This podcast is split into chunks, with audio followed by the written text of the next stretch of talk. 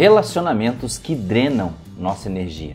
Por que certos relacionamentos parecem que nos deixam tão exaustos? Vamos falar sobre isso?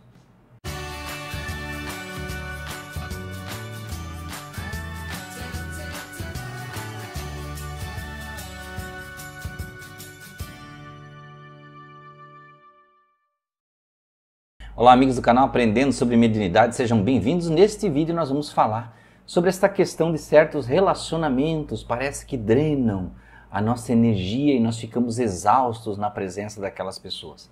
Bem, existem aspectos diferentes e, é claro, uma diversidade de relacionamentos que existem por aí, não dá para a gente abranger tudo, mas vamos a alguns pontos, né? Vamos por partes. Por exemplo, digamos que você se relacione com alguém, pode ser casamento, namoro, mora junto, né? Não importa o tipo de relacionamento, do sexo das pessoas, né? a, a escolha dela, né? Na questão da sexualidade. Mas vejam, a questão de se relacionar, digamos que neste, neste, neste relacionamento existe uma problemática espiritual com aquela pessoa que você se relaciona estritamente espiritual. Você se relaciona muito bem, a pessoa é educada, ela tem empatia com você, tudo dá certo, tudo está ótimo, porém você fica cansado perto dela. O que será que acontece? Talvez, talvez, talvez, possivelmente essa pessoa tenha alguma uma questão espiritual não resolvida, como por exemplo um espírito obsessor. E você se relacionando com essa pessoa, é, de acordo com o seu padrão de sensibilidade mediúnica, você vai sentir a presença e as energias, a pressão energética desse, desse espírito. Então, por isso, estando próximo, você vai sentir um pouco mais de peso, cansaço. Não quer dizer que você está dando a sua energia e ficando sem. Não, isso é uma ilusão que as pessoas têm, que elas dão energia delas e ficam sem. É por causa dessa equalização de estar perto ali, né? E você não saber da manutenção, não ter ferramentas para trabalhar com isso. Simplesmente você mergulha num mar que você não sabe nadar. Então, se você, claro, conhece práticas energéticas, conhece forma de conduzir isso, você não fica assim pesado. Oração, disciplina, uma, uma vida né, levada de uma forma mais esmerada possível na questão da moralidade, da filosofia, do conhecimento, da ciência, tudo que é bom. Imagine tudo que é bom. Faça uma lista aí de tudo que é bom, né? E aí, é claro, isso vai te ajudar, vai te dar suporte, né? Que é a famosa reforma íntima que a gente fala tanto na doutrina espírita, né? Então, se você pratica essa reforma íntima de se melhorar, de se autoconhecer, não vai ser tão fácil de uma energia assim te pegar. E o que você poderia fazer para ajudar essa pessoa, por exemplo? Né? Tentar levar ela num centro espírita, dar passe, conversar com ela sobre espiritualidade, explicar certas situações. Talvez você diga assim, Anderson, mas essa pessoa não aceita, não conhece, não acredita. Infelizmente não há o que fazer. Então, né? Você pode fazer da sua parte, do seu lado, do seu flanco, né? mas você não vai conseguir fazer é, é, que ela mude de ideia ou que ela faça uma coisa que ela não acredita. Bom, existe um outro aspecto, um segundo aspecto de, desse relacionamento que causa peso. Quando o relacionamento é ruim.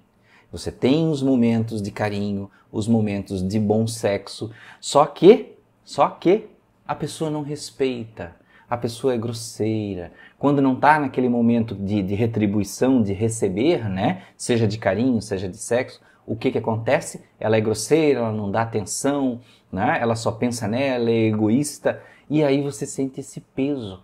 E existem relacionamentos que vai até para o lado abusivo, da humilhação e coisas do tipo.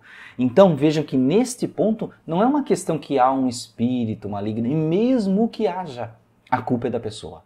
É ela que está aceitando aquela influência, é ela que está permitindo que seja assim. E você não é obrigado a ficar com essa pessoa. Essa velha história de que, ah, eu vou fazê-lo mudar, vou fazê-la mudar. Veja, você pode fazer tentativas. Não é mal nenhum você fazer tentativas. Né? Você pode fazer uma, duas, três vezes, só que não acredite que, que vai ficar uma vida, décadas, anos tentando em um dia. É uma opção daquela pessoa mudar. Então, talvez seja um momento, se você já está bastante tempo e já tentou, de dar Deus para essa relação, né? E aquela pessoa que vai mudar com outra pessoa, com outros desafios, e não através tornando você um desafio. Né? E você fazendo um esforço de um conhecimento que você já tem, de coisas que você já sabe, mas aquela pessoa não progride. Então você não pode arrastar ela para a evolução espiritual. Então é ela que tem que desejar. Então veja, se existe a, a questão do desrespeito da outra pessoa, né? e o relacionamento está pesado, você fica exausto, é óbvio que o peso está por causa desse tipo de trato. Um casal, seja ele que tipo de formação for, precisa ter respeito entre as partes. É, conviver xingando-se, acusando-se, com ciúme constante, autoperseguição, esse tipo de coisa, não funciona. Só traz dor, sofrimento, né? E esses, essas dores, esses sofrimentos muitas vezes viram é, medo, viram ódio e diversas coisas do tipo. Existe um terceiro, uma terceira opção que poderia trazer nessa questão do peso energético, de deixar você exausto, que é você é, não ter o apoio parental. Ou seja, é aquela pessoa que você convive com ela. Ela é uma pessoa boa, não é uma má pessoa. Ela não tem problema espiritual nenhum, não tem obsessor, ela é uma, uma pessoa de bom coração. Porém, ela não te apoia de, parentalmente. Ou seja, ela não é aquela pessoa que faz investimento parental, que tem os filhos ali e acontece o quê? Ela vem do trabalho, se deita no sofá, é aquela pessoa que não faz nada. Ela sempre quando num fim de semana você está fazendo mil coisas, aquela pessoa não te ajuda em nada. Né? Os filhos estão lá pegando fogo, você precisa de ajuda que pelo menos cuide para você trabalhar no lar e aquela pessoa não faz nada. Mesma coisa, vice-versa, esposa, né? É, é, o marido está fazendo algo, ela não quer fazer nada, ela não liga, ela não se importa. Seja mesmo num relacionamento é, sem filhos, duas pessoas que moram junto, né? E um investe muito na relação, na questão do trato da casa, os cuidados, a manutenção, e o outro simplesmente não se importa. E aí um tem que ficar carregando nas costas, fazendo as coisas, lavando a louça, arrumando, né? É, é, eu não estou falando em dinheiro, eu estou falando em questão de ser companheiro. Não existe esse companheirismo, né? E, e quando a gente fala em investimento parental é muito ligado quando tem filhos, né?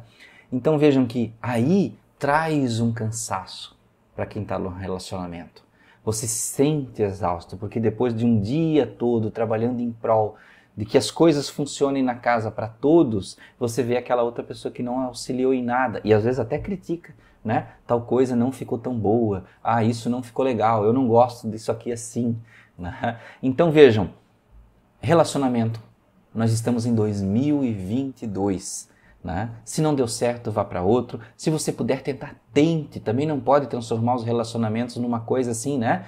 Tipo rede social, curtiu, não curtiu, vai embora. Não, você vai fazer um investimento, você vai tentar, mas se você vê que não funciona, existe um bilhão de outras pessoas aí para você se relacionar. Pessoas que querem companheiros de verdade, pessoas que querem pessoas que, que estão ali com você verdadeiramente para te auxiliar, para ser companheiro no dia a dia. Não é só o amor, o carinho, não é só sentar e assistir um, um, Netflix, mas é ser companheiro de verdade. Aquela pessoa que senta, olha nos seus olhos e conversa com você né, tranquilamente. E isso se torna bom, isso se torna amor, isso se transforma em uma coisa que vai para a vida inteira.